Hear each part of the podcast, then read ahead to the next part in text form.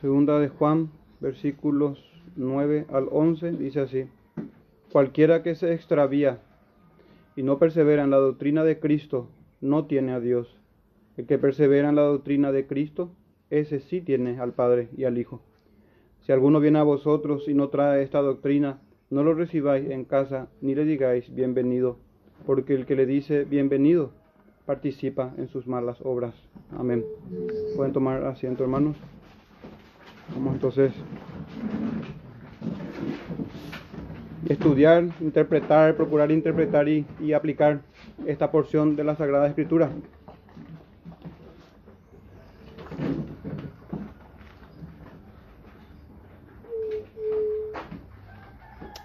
Vamos una vez más, hermano, en oración todos juntos al Señor. Padre nuestro, te damos gracias. Te pedimos, Señor, que en tu misericordia, en tu amor para con tu pueblo escogido, tu amor eterno e inalterable que es en Cristo Jesús, nos bendigas en este tiempo de exposición de tu palabra. Que toda ella sea conforme a, tu verdad en, tu santa escritura. Guárdanos, Padre nuestro, en este tiempo. Que tu Santo Espíritu aplique eh, a cada uno de nosotros tus palabras de exhortación, de aliento, de ánimo, que seamos guiados siempre a la verdad conforme a tu Santa Escritura. En el nombre de Jesús te lo pedimos, Padre nuestro, que, que nos hables en esta mañana por medio de, de la exposición de, tus, de tu escritura, de tu palabra. En el nombre de Jesús te lo pedimos. Amén.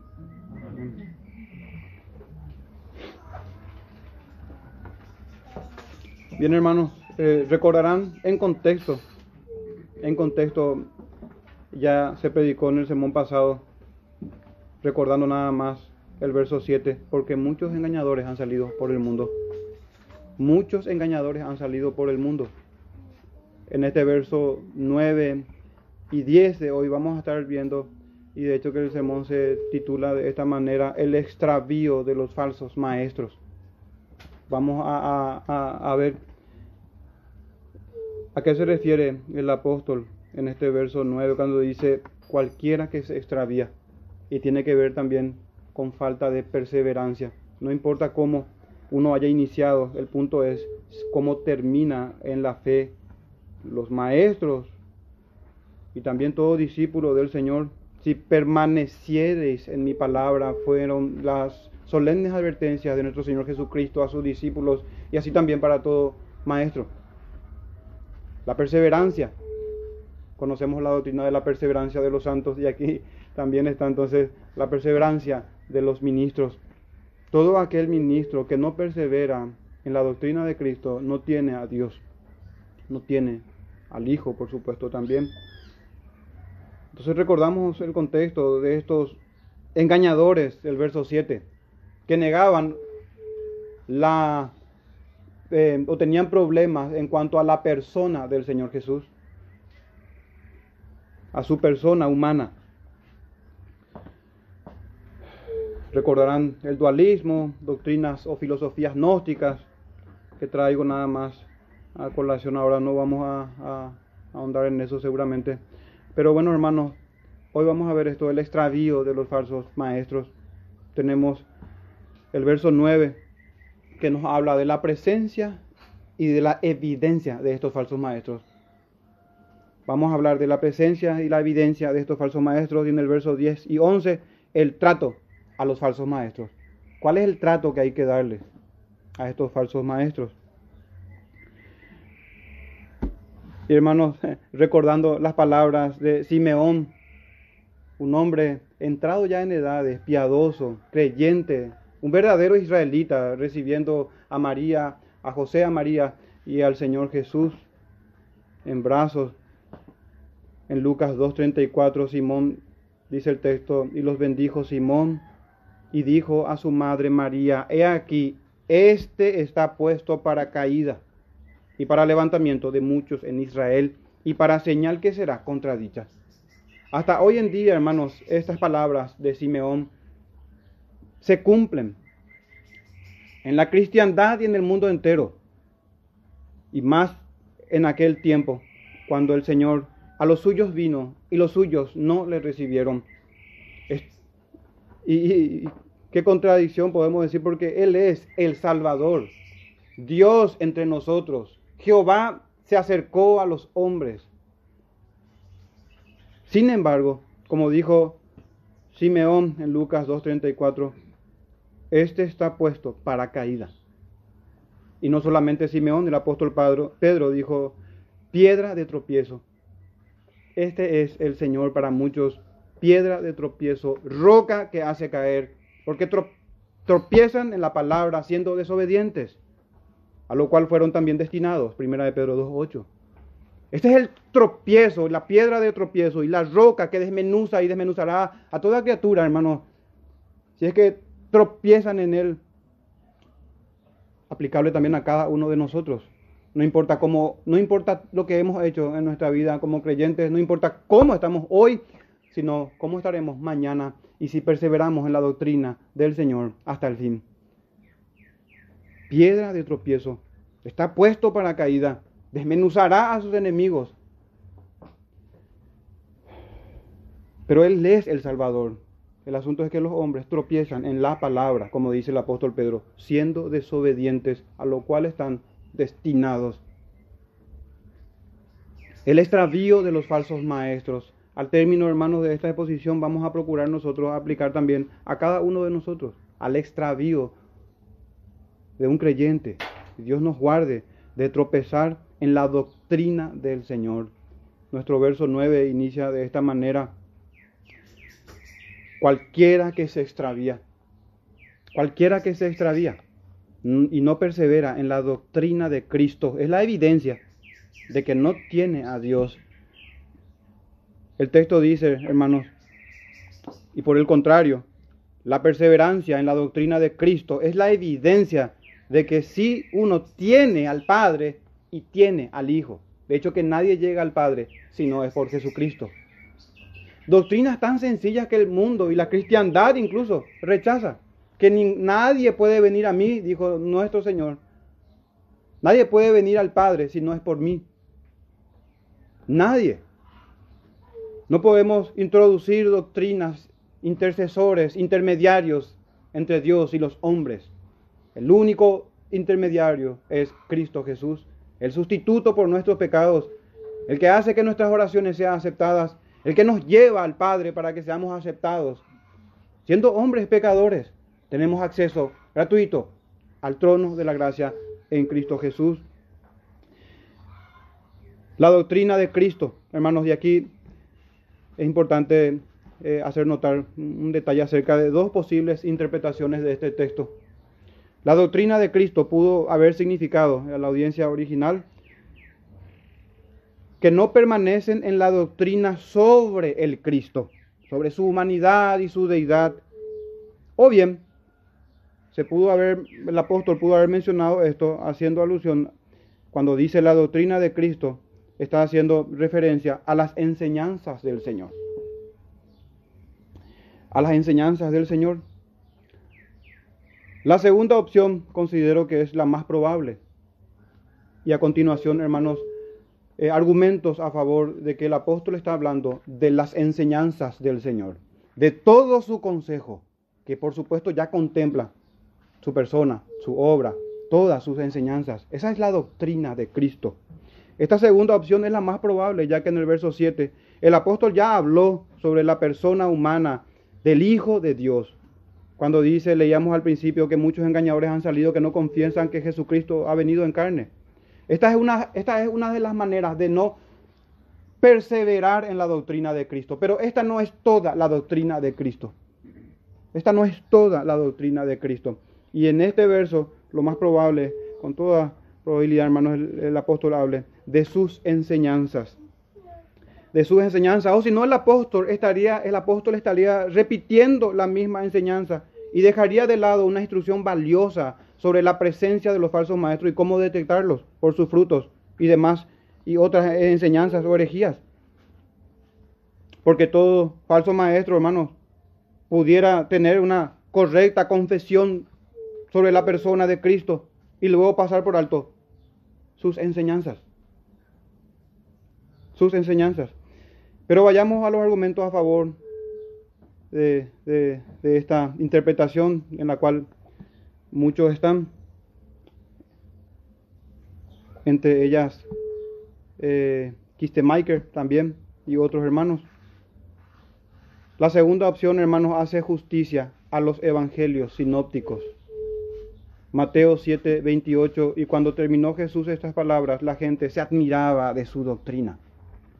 Se admiraba de su doctrina. Marcos, Marcos 4, 2, y les enseñaba por parábolas muchas cosas y les, y les decía en su doctrina, y continúa el texto, los evangelios hablan de la doctrina del Señor, de sus enseñanzas en general.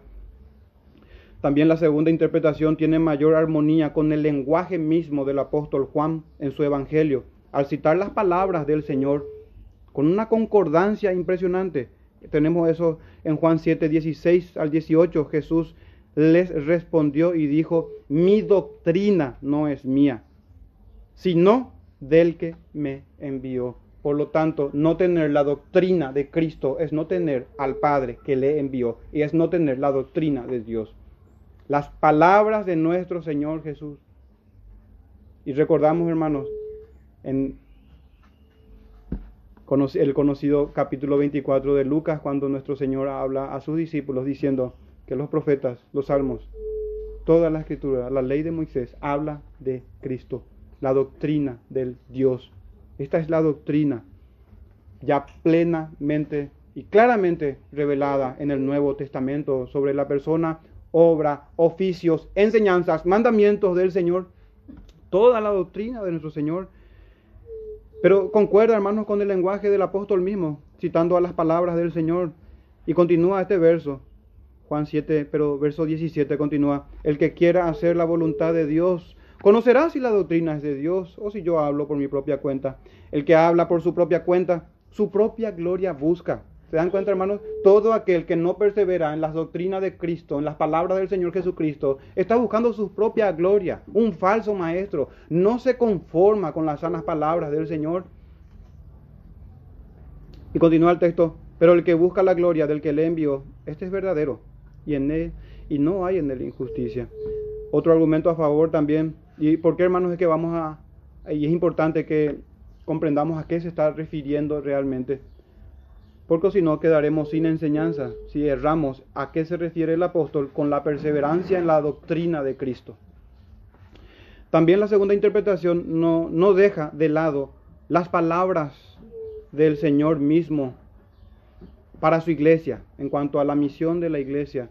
En Mateo 28, 19 y 20 dice, por tanto, id y haced discípulos a todas las naciones, bautizándolos en el nombre del Padre y del Hijo y del Espíritu Santo, enseñándoles que guarden todas las cosas que he mandado.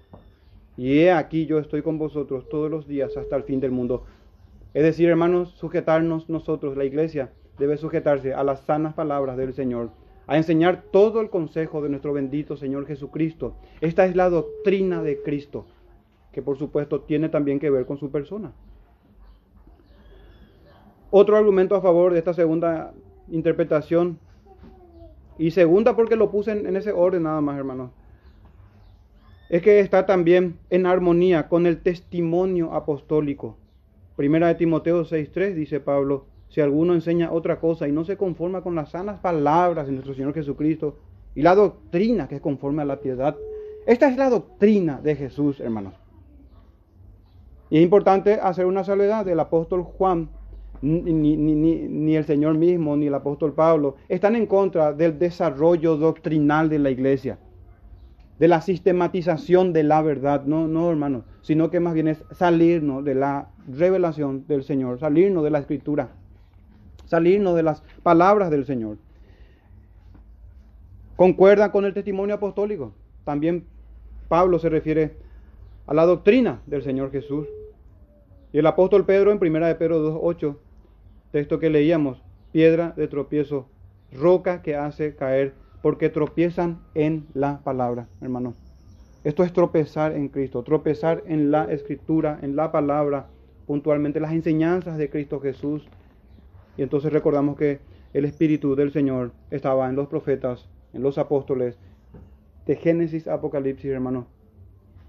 Otro argumento a favor de esta segunda interpretación es que está también en, armonía con el testimonio de Moisés.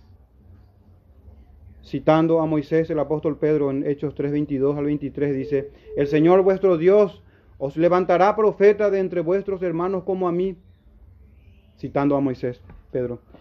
A él oiréis en todas las cosas que os hable. Hermanos, no podemos mutilar al Cristo a nuestra conveniencia, agarrando doctrinas que nos convengan.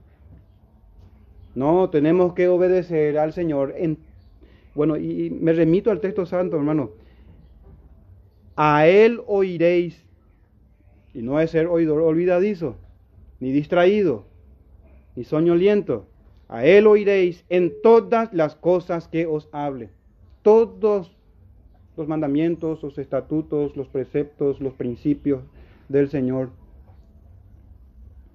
Debe haber un corazón deseoso y no tramposo, deseoso de querer obedecer al Señor por más que nuestra obediencia sea imperfecta. Pero citando el apóstol Pedro a Moisés, continúa diciendo, y toda alma que no oiga a aquel profeta, hablando de nuestro Señor, será desarraigado del pueblo. Entonces, hermanos, esta interpretación que muchos hermanos sostienen, me parece también a mí que hace justicia a todo el consejo del Señor, al lenguaje de Juan, a las palabras de Pablo, a las palabras del apóstol Pedro, a las palabras de Moisés. Un argumento a favor también uno último, entonces hermanos, es que esta interpretación que muchos han, eh, que muchos proponen, contempla la otra. Y no es al, revés, no puede ser. Pero sí, si sí entendemos, así como hemos leído en todos estos textos, que cuando el apóstol Juan habla de la doctrina de Cristo, se refiere a su conjunto de enseñanza, a su cuerpo doctrinal, a su doctrina. Y por supuesto contempla también sobre su persona, que es verdadero hombre y verdadero Dios. Entonces, hermanos, entendiendo esto nosotros, yendo por esta línea de interpretación, vamos a anotar ahora que no importa cómo se inicia en la fe, es la perseverancia lo que importa. Por si tenemos en mente a un falso maestro, pero ¿cómo inició en la verdad? ¿Cómo inició rectamente, trazando derecho o rectamente la palabra del Señor? Buscando el bien del el pueblo del Señor, buscando la santidad de la iglesia, buscando ser fiel al texto y viviendo en integridad. Pero hermanos, eso no nos indica mucho en este texto, sino la perseverancia es lo que importa. No importa cómo se inicia, sino cómo se termina. Y veamos, hermanos, ya derribando algunos paradigmas que nada tienen que ver con la escritura. Y es que de nada sirve el reconocimiento universal o la opinión pública de un maestro, sino el que goza ni, ni el gozar de una buena reputación, Aquí lo que importa, hermanos, es la perseverancia en las enseñanzas de Jesús, la perseverancia en la doctrina de Cristo. ¿De qué sirve confesar que Jesús es el Cristo? Cuando hablamos de Jesús, se enfatiza en las escrituras su persona humana. Y cuando hablamos del Cristo, es el Hijo de Dios. ¿De qué sirve confesar que Jesús es el Cristo, verdadero hombre y verdadero Dios, y no, y no hacer lo que Él manda? No perseverar en sus enseñanzas. Y esto, hermano, puede ser, no sé si, y bueno, una novedad pudiera ser para muchos, especialmente dentro del catolicismo romano, y estoy seguro que no van a aceptar estas palabras de que el Papa es un falso maestro y un anticristo. El espíritu del anticristo está en, en el papado y en los falsos feligreses, discípulos, falsos discípulos. Para nosotros es claro, hermano, esto que estamos diciendo. Es claro que el Papa es un falso maestro, un falso profeta. Pero bien, hermanos, que no podemos creer que entre nosotros haya falsos maestros encumbrados. La escritura no trata sobre eh, sobre los etcétera, si podemos llamarle, hermanos, No, no, no. Ni, ni, fue así en la, ni fue así en la historia. Siempre los falsos maestros tuvieron arrastre. Muchos son sus seguidores, hermano. Y la verdad es escasa y pocos la hallan. Es al revés. Es al revés. Muchos ya hemos hablado de esto. Y es importante repetirlo hasta el, hasta el fin. De que las cosas son totalmente a la inversa de lo que estamos acostumbrados en el mundo. La verdad escasea. Los falsos profetas, hermanos, abundan el reconocimiento mundial, universal de muchedumbre generalmente es para los falsos profetas. Si hoy viviese Isaías, Jeremías y demás profetas, hermanos, serían rechazados por esta generación. Incluso serían rechazados por la iglesia misma, en general, la iglesia evangélica. Y nosotros nos preguntamos, ¿cómo es que estos amigos católicos no pueden aceptar de que el Papa es un falso maestro. Y bueno, misma pregunta es para nosotros también. ¿Cómo es que nos cuesta aceptar, hermanos, que todo aquel, por más reconocimiento que haya ganado o que tenga, o por más que haya iniciado bien, si no se sujeta al Cristo, si no tiene las palabras de Juan el Bautista, que es necesario menguar él, los hombres, nosotros, y que Cristo sea exaltado, si innovamos en la iglesia haciendo cualquier cosa que no está establecida. Si, si la iglesia instituye días santos, etcétera, todo esto que vemos, hermanos, y que no vamos a parar de repetir porque es nuestro contexto y es nuestra la, la, lucha en nuestra generación y en, nuestra, en nuestros tiempos como iglesia, debemos sujetarnos a los preceptos del Señor solamente. Cuando la iglesia se desvía, hermanos, en su misión, en sus ordenanzas, en su membresía, en su gobierno, entonces no hay esperanza de estar en la verdadera fe, como ayer estudiábamos. Tiene que ser conforme a la palabra del Señor. Tiene que ser conforme al Señor. Penosamente, en este verso está, están también no solamente el Papa, sino pastores, en su gran mayoría. Quizás porque no conozco a muchos pastores, es que no puedo contarlo con los dedos de una mano. Me sobran dedos, hermanos, para conocer a pastores fieles. No hago mención de los pastores que son reconocidos o que tienen fama, porque la fama, hermanos, a mí no me da, eh, no es un parámetro bíblico para discernir la verdad.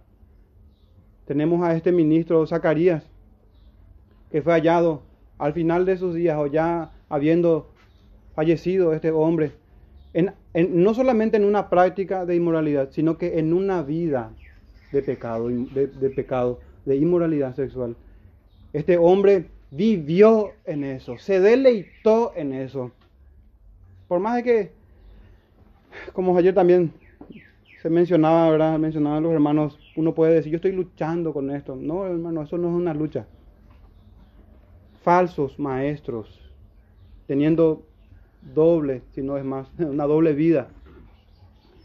Entonces, hermanos, el parámetro para nosotros no es el Internet, no son las redes sociales. Estamos llamados a discernir en nuestra iglesia local. Y hermanos a quienes conocemos o pastores a quienes conocemos en persona. No puedo decir fulano de tal, siervo del Señor, ejemplo de... No.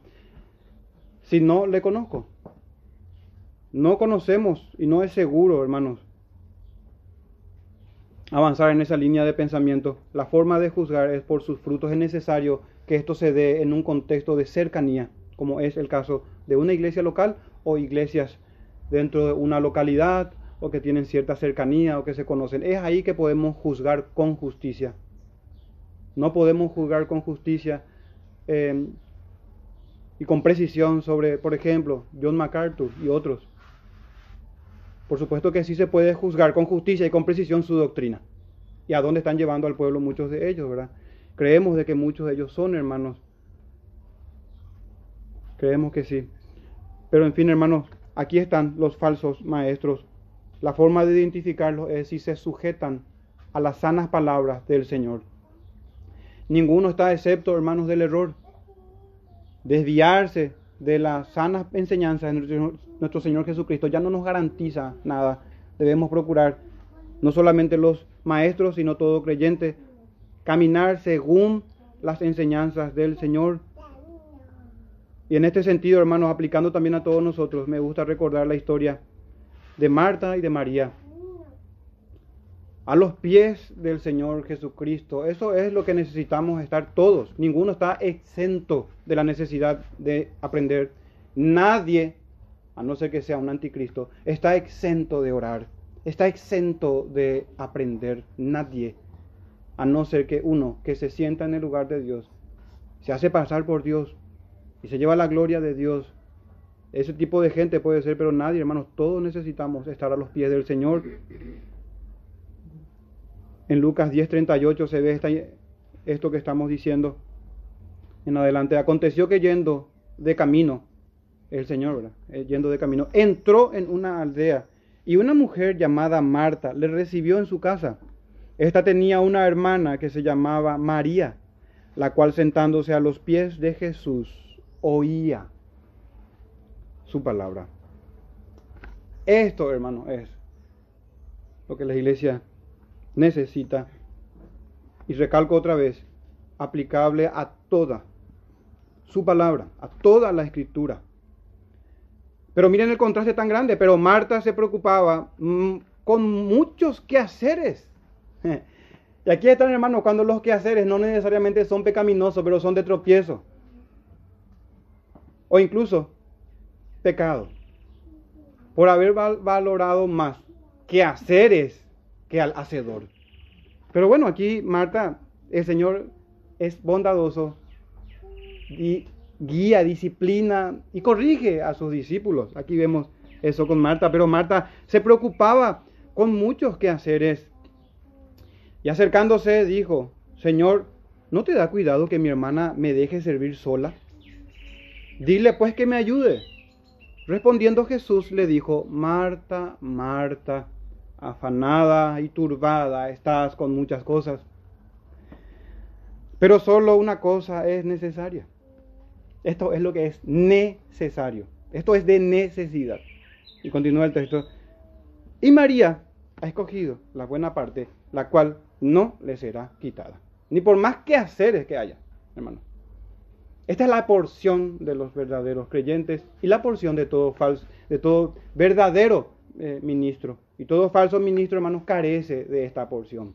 Carece del Señor y de las sanas enseñanzas de nuestro Jesucristo que tiene que ver con la piedad. Que tiene que ver con la piedad. Entonces así, hermanos, tenemos este verso 9 y vamos a pasar a nuestro siguiente punto. Recordando entonces, el texto dice, cualquiera. Hermanos, cuidado. Dentro de este cualquiera, entramos cualquiera de nosotros también. Cualquiera que se extravía y no persevera en la doctrina de Cristo. Un ejemplo también antes de pasar al segundo punto y final punto. Un ejemplo de, de estos que cualquiera puede estar entre ellos, que no se, que se extravía y no persevera en la doctrina de Cristo, es aquel, aquella persona que no se congrega, aquella persona que no se sujeta a lo instituido por el Señor, que no se somete a una iglesia local y a la disciplina, no solamente de los pastores, no solamente, sino también de la iglesia. La disciplina de los hermanos, y con más razón de los pastores, y de la iglesia toda. Debemos someternos unos a otros como cuerpo de Cristo, sujetos a nuestro Señor, que es la cabeza de la iglesia. Esta es una de las formas también de, no sujetarse. Entre, entre, entre muchas que hay, hermanos, en doctrina y en práctica. Nuestro segundo punto, vamos a observar el trato a los falsos maestros. ¿Cuál es el trato que debemos dar a los falsos maestros? Y aquí también, hermanos, tenemos dos posibles interpretaciones. No lo, el texto dice, no lo recibáis en casa. Pudiera estar refiriéndose a la casa de la señora elegida o pudiera estar refiriéndose a la iglesia que se reunía generalmente en las casas. Si bien, hermanos, ambas posturas son posturas bíblicas y que tienen un asidero bíblico, el apóstol se está refiriendo a una de ellas. En lo personal, como habíamos iniciado ya en los primeros sermones, sin ser dogmático, hermanos, si se refiere a, a una señora en particular elegida, o si se refiere a la iglesia elegida, con sus hijos que andan en la verdad, y otra iglesia que la saluda también, como solía ser eventual, eh, como solía ser en las cartas de aquellos tiempos, eran las, cartas de los apóstoles. Sin ser dogmático en esto, hermanos, yo creo que se refiere también a la iglesia. A la iglesia. ¿Y por qué? Porque va también en armonía con la escritura. Romanos 16:5. Saludad también a la iglesia de su casa. Primera de Corintios 16, 19. A la iglesia, las iglesias de Asia os saludan. Aquí la y Priscila con la iglesia que está en su casa. Colosenses 4:14, saludad a los hermanos que están en la Odisea y a Ninfas y a la iglesia que está en su casa. Filemón 1:2 y a la amada hermana Apia y Arquipo, nuestro compañero de milicia, y a la iglesia que está en su casa. Entonces, hermano, tenemos abundantes textos que hablan de la iglesia como una que está en la casa, pero eso no significa, hermanos, que ha de ser desechada la otra postura. No significa eso. En ambas posturas, hermanos, las aplicaciones son válidas, son bíblicas. ¿Y cuál es el trato que debemos darles a, debemos darles a estos falsos maestros? Y la respuesta puede ser concisa. El trato es de enemistad de enemistad. Eso no significa violencia necesariamente, no, sino de enemistad. Una falta de concordia. No hay amistad. No hay concordia entre el error y la, y la verdad. No hay concordia con los ministros de iniquidad. Tener una actitud pasible, amistosa, con falsos hermanos o falsos profetas, es hermano indirectamente darles la bienvenida, es participar de sus buenas obras. O cuando se ha visto que entre enemigos, hermanos, hagan un banquete y compartan. No hay amistad. Antes de avanzar en unas aplicaciones en cuanto a esto, entonces, hermanos, eh, dejar nada más en claro, no lo recibáis en casa. Puede referirse a la casa particular de la señora elegida, que de hecho que en el caso de que sea así, no debía ella recibir a falsos hermanos, a falsos profetas, a falsos mensajeros. No aplica, hermanos, hermanos, ahí la hospitalidad. Por la fe, muchos hospedaron ángeles. Hermanos, no hospeden a ministros de Satanás. Eso no va a ser bien visto por el Señor. Así que también tenemos enseñanza en ese sentido tenemos enseñanza. Se suele escuchar, no sé si ya habrán escuchado, eh, me suele pasar con, algunos familiares que dicen y decían, eh, siempre que tocan a mi puerta yo les dejo entrar, no importa que sea mormón, testigo de Jehová, eh, pero ese no es el mandamiento. Ese, así procede una persona que no conoce las escrituras. Si vamos a dejar pasar a un falso maestro, tiene que ser para contender por la verdad y darle un lugar confortable para que se siente tranquilo y pase un buen tiempo. Vamos a evangelizar a los herejes, hermanos. Nosotros somos depositarios de la verdad. Tenemos las sagradas escrituras. Amamos al Señor con todo el corazón. Tenemos las escrituras. Es una obra que el Señor ha hecho en nosotros y nos da la responsabilidad de contender por la verdad. No podemos recibir en nuestros hogares, complaciente o plácidamente o amistosamente, a falsos apóstoles, falsos maestros, falsos profetas. Pero lo más probable es teniendo una postura de que la señora es la iglesia, de que la carta eh, tiene una connotación más eclesiástica que familiar. Entonces mi inclinación al menos es sin ser dogmático, por supuesto, y sin rechazar también esto que acabé de decir sobre una casa en particular, es que se refiere a la iglesia. Por lo tanto, hermanos, cuidado con las enseñanzas en la iglesia local. Componer a enseñar a uno que no está llamado para ese trabajo no os hagáis maestros, dice el hermano del Señor. No os hagáis maestros muchos de vosotros, sabiendo que recibiremos mayor condenación. Es como decir el apóstol a la iglesia, no reciban a estos falsos apóstoles, falsos maestros, que ha sido la palabra también del apóstol Pablo, denunciando a los falsos apóstoles, a los falsos ministros, que la iglesia debía resistir a ellos y no acogerles. Cuidado entonces con las enseñanzas en una iglesia local.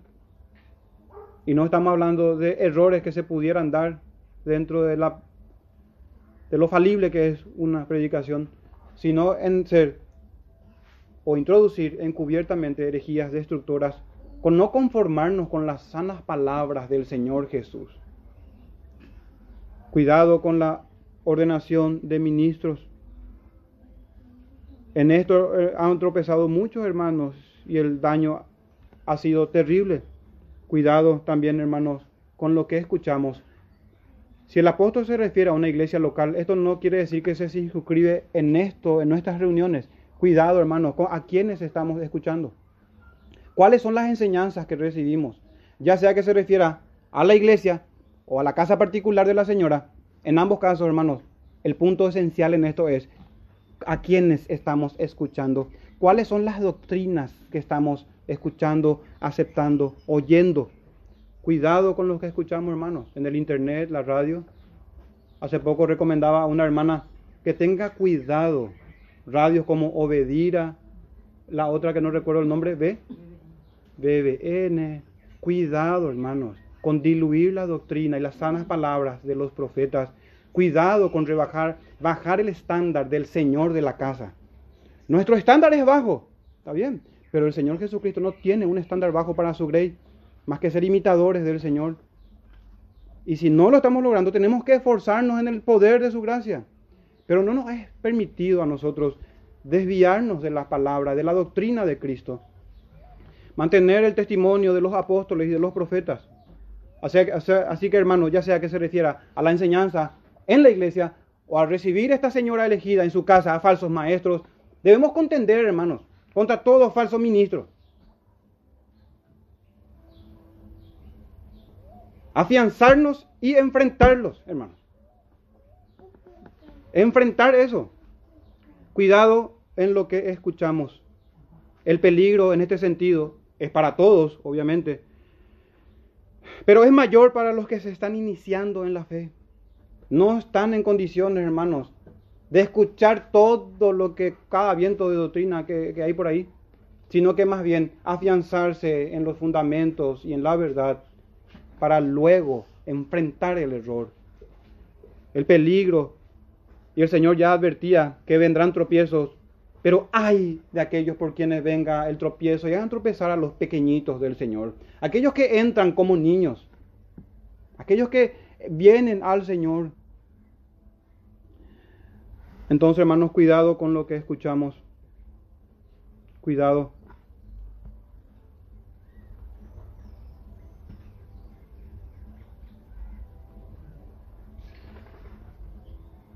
Y por supuesto, a la inversa, preguntarnos nosotros cómo escuchamos la palabra del Señor en nuestra iglesia local. ¿Cuál es el estima que tenemos de las Sagradas Escrituras en nuestros hogares? ¿Con qué frecuencia leemos? ¿Con qué solemnidad atendemos a las enseñanzas y a la predicación? ¿Están nuestros oídos atentos para escuchar la voz del Señor, la exhortación de los hermanos, las palabras de aliento para esforzarnos en el Señor? Todo esto, hermanos, debemos hacer porque nos ha capacitado Dios. Escuchamos al Señor con reverencia, con temor reverente y con gozo. Tenemos en alta estima la iglesia local, su misión, su compromiso, el trabajo que cada uno puede hacer, el servicio a los santos. Que nuestros nombres estén escritos en el libro santo, hermanos, entre aquellos que han guardado la fe, que han acabado la carrera. Cada uno debe ser tiene que tener la posibilidad de hacer un examen de su peregrinaje y ver que por la fe ha dejado tal concupiscencia, que por la fe ha dejado tal comunión con impíos, que por la fe sus, su lengua se ha desatado para proclamar el Evangelio con valor, sin avergonzarse del Señor, que por la fe ha sido fiel a las reuniones, a la oración, a las ordenanzas y que lo ha hecho con un corazón sincero. Para entender, hermanos, nosotros que todo eso es porque el Señor nos ha bendecido y nos ha concedido esa gracia.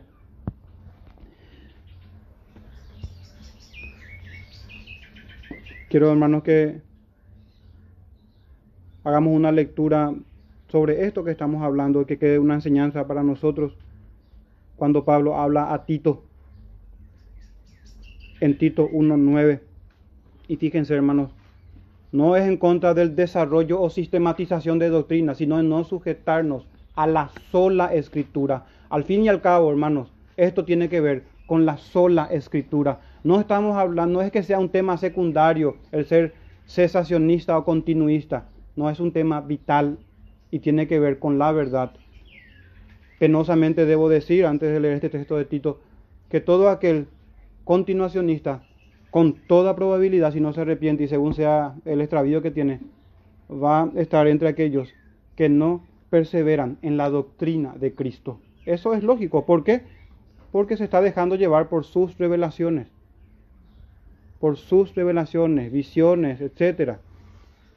Tito 1.9, retenedor de la palabra fiel, como ha sido enseñada Hermanos, esta palabra fiel es la que la iglesia y cada uno de nosotros debemos retener hasta el fin, para que también pueda exhortar, dice el texto, con sana enseñanza. Y como suele, suele decir el pastor, que tan sana es una enseñanza que no produce santidad. Así que hermanos, no nos dejemos engañar. Uno puede predicar sobre la Trinidad con una precisión impresionante de los atributos de Dios y puede hacer una exposición detallada, asombrosa de la confesión, confesiones de fe, credos.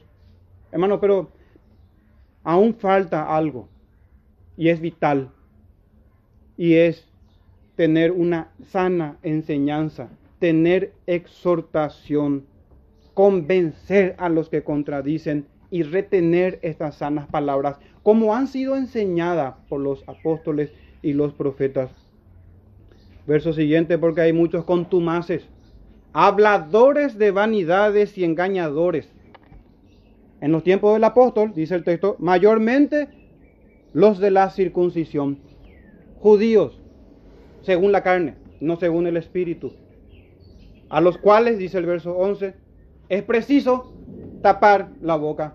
No solamente no recibir en sus hogares, aquí el apóstol nos dice, taparles la boca especialmente para los ministros y quienes predicamos. Estamos llamados, toda la iglesia está llamada a esto, hermano, pero mayormente los que los dirigentes de las iglesias locales debemos tapar la boca, contender con más celo, ardor y determinación y ser ejemplos para los hermanos y atacar a los falsos ministros. El Señor nos conceda esto, taparles la boca, trastornan casas enteras enseñando por ganancia deshonesta lo que no conviene. Vamos a cerrar, hermanos, nuestra exposición de esta mañana, recapitulando. Nuestro título es, fue y es el extravío de los falsos maestros. No perseverar en la doctrina de Jesucristo, en sus sanas palabras, pero aplicable también a toda la iglesia. Todo aquel que no persevera en las sanas palabras del Señor fácilmente, hermanos, va a ser contado y con toda probabilidad entre estos e irán al tormento eterno con el diablo y sus ángeles. El Señor nos conceda, hermanos, ser columna y baluarte de la verdad. A nosotros nos toca, hermanos, esto como iglesia local. A nosotros nos toca guardar la fe. Cuando el fin de nuestros días llegue, entregaremos esta y los encomendaremos a la siguiente generación que guarden las sanas palabras del Señor que tienen que ver con obediencia sincera, de corazón y con sujetarse a su sola escritura. Vamos a terminar, hermanos, en oración. Padre nuestro, te damos gracias una vez más y te pedimos, Señor, que nos guardes, que nos preserves. Queremos perseverar en las sanas palabras de nuestro Señor Jesús. Queremos perseverar en tu doctrina, Padre nuestro. Concédenos discernimiento como iglesia local, que seamos fiel custodio a la iglesia toda del ministerio, de la predicación, de la enseñanza, que podamos detectar a los falsos maestros de afuera y por qué no de aquí también, Señor, cuando estos se infiltren entre nosotros, que también en nuestros hogares lo apliquemos esta enseñanza y no le digamos bienvenidos a los falsos maestros. Guárdanos, Señor, del error de los falsos ministros y concédenos, Padre, por favor, en, el nombre de Jesús, un celo santo, convicciones santas, un deseo ardiente de, de, de guardar tu testimonio, tu fe y de obedecerlo también, Señor. Te pedimos todas esas cosas y te damos gracias en el nombre de Jesús. Amén.